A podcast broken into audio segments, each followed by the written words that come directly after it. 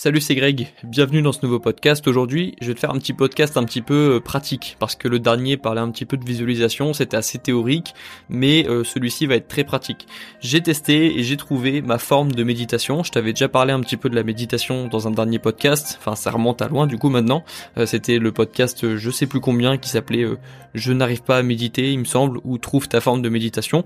Moi, j'ai trouvé ma forme de méditation. C'est pas une forme de méditation comme les autres euh, dans le sens euh, visualisation, euh, méditation où tu t'assois et tu ne penses à rien et tu mets les jambes en tailleur. Je sais ça, je sais même pas si c'est ça le terme. Si c'est ça, tu mets les jambes en tailleur et puis tu ne, tu essayes de faire le vide et de, voilà, de, de méditer. En gros, moi, ça marche pas, ça matche pas avec ma personnalité, mais j'ai trouvé une forme de méditation qui me plaît et qui me permet d'avoir les mêmes effets qu'une méditation. D'ailleurs, j'ai remarqué que dans certains livres ou certaines applications sur la méditation, les, les personnes qui font de la méditation encouragent aussi les autres à trouver leur forme de méditation, à trouver une activité qui permet de retrouver les mêmes effets qu'une méditation, c'est-à-dire de trier ses pensées, de se reconcentrer sur ce qui est important, etc.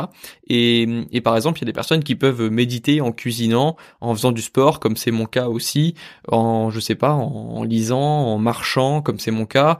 Euh, il y a plein d'activités qui peuvent te permettre d'avoir les effets de la méditation sans avoir à te poser sur un sol et euh, te mettre en tailleur et puis euh, méditer. Du coup, moi, l'activité qui marche bien en dehors du sport, des douches froides, des, des balades, c'est l'apnée, mais pas forcément l'apnée dans, dans une piscine quoi. Déjà j'ai pas de piscine donc ce serait compliqué, mais sans te mettre forcément euh, la tête dans, dans l'eau ou juste en, en bloquant ta respiration. Et ça c'est un truc qui me plaît parce que ça me permet d'évaluer mon progrès dans le sens où moi ce que je fais c'est tout simple, je m'assois quelque part, ça peut être euh, dans ma chambre ou ça peut être pendant une balade, je m'assois et je compte le, le temps où que j'arrive à rester euh, sans, sans respirer en fait. Et je m'assois et je compte et au final lorsque je tiens une minute, euh, une minute trente, aujourd'hui j'ai fait deux minutes par exemple, bah ça m'oblige à couper ma respiration et du coup je ressens après, après avoir fait cette apnée, le, les bénéfices de la méditation. C'est-à-dire que je suis beaucoup plus détendu, je respire beaucoup mieux aussi. Je t'invite à tester, hein.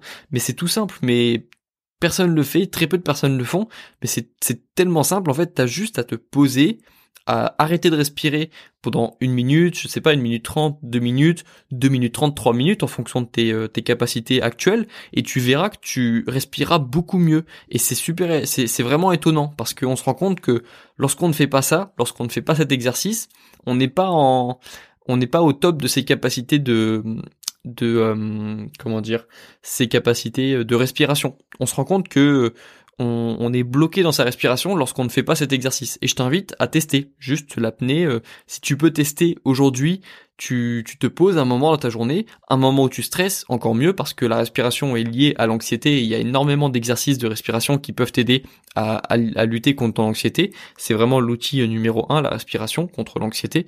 Ça peut lutter aussi contre les maux de dos. Enfin, il y a énormément de choses intéressantes dans la respiration. Et bref, la respiration, du coup, si tu veux tester, tu te poses aujourd'hui, un moment où tu commences à stresser, tu te poses, tu mets ton chronomètre de ton téléphone, tu lances, tu prends euh, des, inspirations et des, inspirations et expirations au début, tu, je sais pas, tu fais 5 euh, secondes d'inspiration, 5 secondes d'expiration, ensuite tu commences à allonger un petit peu plus les inspirations et les expirations, et puis lorsque tu sens que, que t'es prêt, et eh ben tu mets ton chronomètre et puis tu te calcules. En plus, ça aura un petit côté euh, compétition où j'aime bien essayer de tenir le plus longtemps possible, et je sais que j'arrivais pas à, être en apnée deux minutes avant, et aujourd'hui si. Donc ça fait plaisir de voir du progrès, c'est à ce moment-là que, que tu commences à avoir de la motivation, c'est lorsque tu vois du progrès. Et juste tout simplement, retiens ça. Lorsque aujourd'hui tu vas avoir un moment où tu seras un petit peu plus stressé, tu te poses, tu lances ton chronomètre et tu coupes ta respiration pendant une minute. Et c'est tout. Et tu verras qu'après tu respireras mieux, tu géreras mieux ton stress ou tu n'en auras plus du tout et tu arriveras mieux à te reconcentrer sur ce qui est important à ce qui est euh, à ce qui est utile vraiment dans ta vie et tu élimineras le superflu. Et c'est vraiment ça l'intérêt de la méditation. C'est pour ça que j'ai toujours voulu méditer et que j'étais toujours très déçu de voir que je n'aimais, pas la méditation classique, on va dire. Et donc je suis content d'avoir retrouvé ça dans l'apnée. Et donc je me sers maintenant de l'apnée comme un outil de méditation et je t'invite à faire pareil. C'est tout pour aujourd'hui. C'était vraiment juste ça l'idée du jour. Elle est très simple conseil très pratique, ça peut te prendre juste une minute ou deux dans ta journée et ça peut changer le tournant de ta journée. Je t'invite à tester et puis nous on se retrouve très bientôt dans le prochain podcast. Bon courage dans tes projets et bon courage dans tes révisions. Ciao